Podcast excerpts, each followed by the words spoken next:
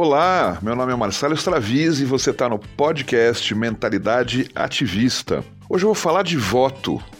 Aparentemente, votar não parece ter nada a ver com ativismo.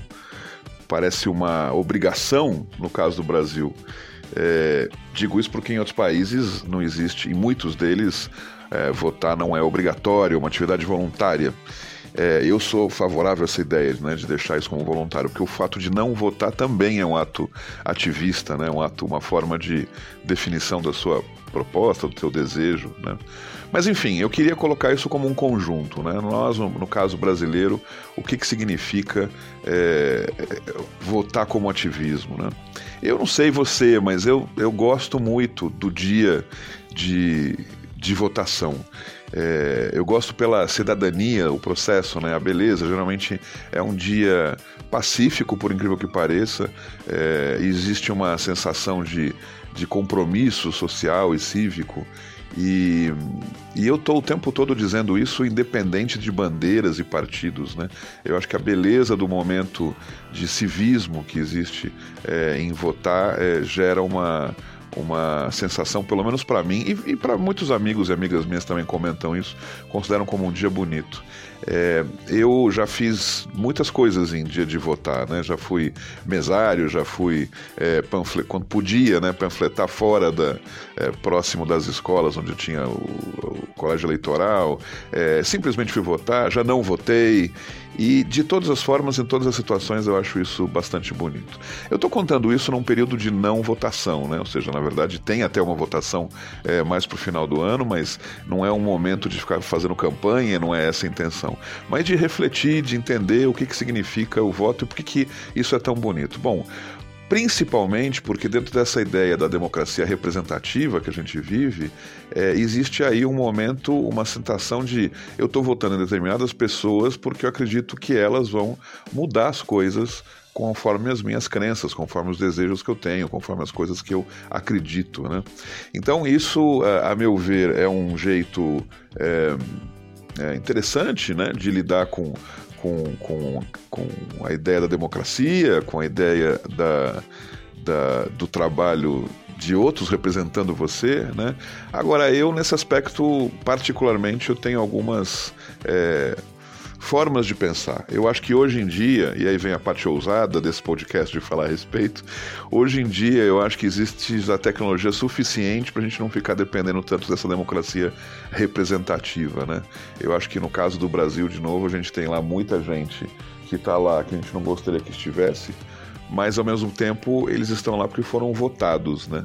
É, enfim, por N números e algoritmos e situações, às vezes, é, ou boa parte das vezes injustas, porque, enfim, tem toda a questão dos cálculos eleitorais e de partidos, enfim, toda uma dinâmica para favorecer que os que estão continuem estando lá.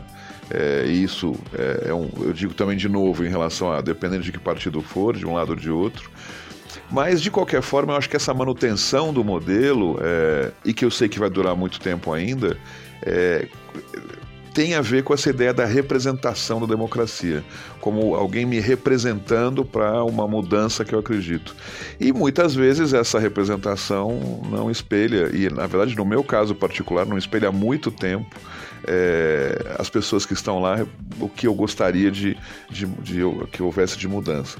Entre as principais, justamente o modelo de democracia representativa. Eu gosto mais da ideia de pensar da democracia direta. Hoje em dia a gente tem condições disso através de tecnologia, é, através dos sistemas variados, que não vou aqui entrar porque é longa a conversa sobre isso, mas sim é que poder imaginar situações onde é, eu pudesse votar diretamente sobre algumas questões.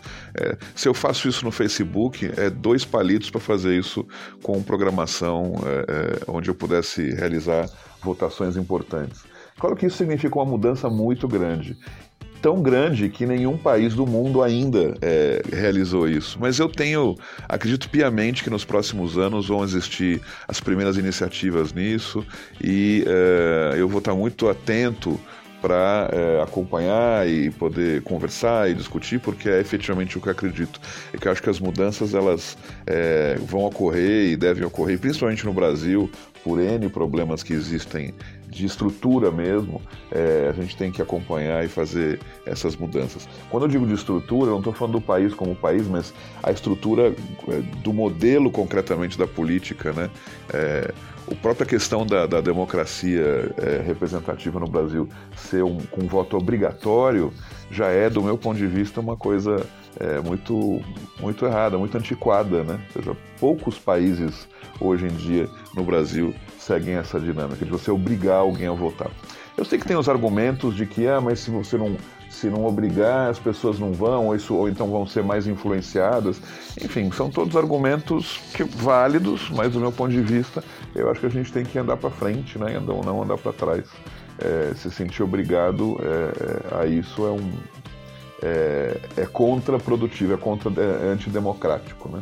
Mas eu não queria falar sobre a obrigação, e sim sobre a ideia do voto como uma atividade, uma, um ativismo, é, no caso político, e como a mentalidade ativista nesse aspecto tem a ver com mudanças, com desejos, com formas de acreditar em mudança de mundo.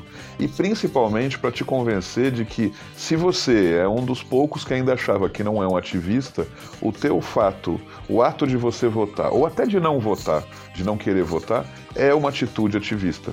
E acho que esse era o gancho que eu queria dar no final desse episódio do podcast Mentalidade Ativista.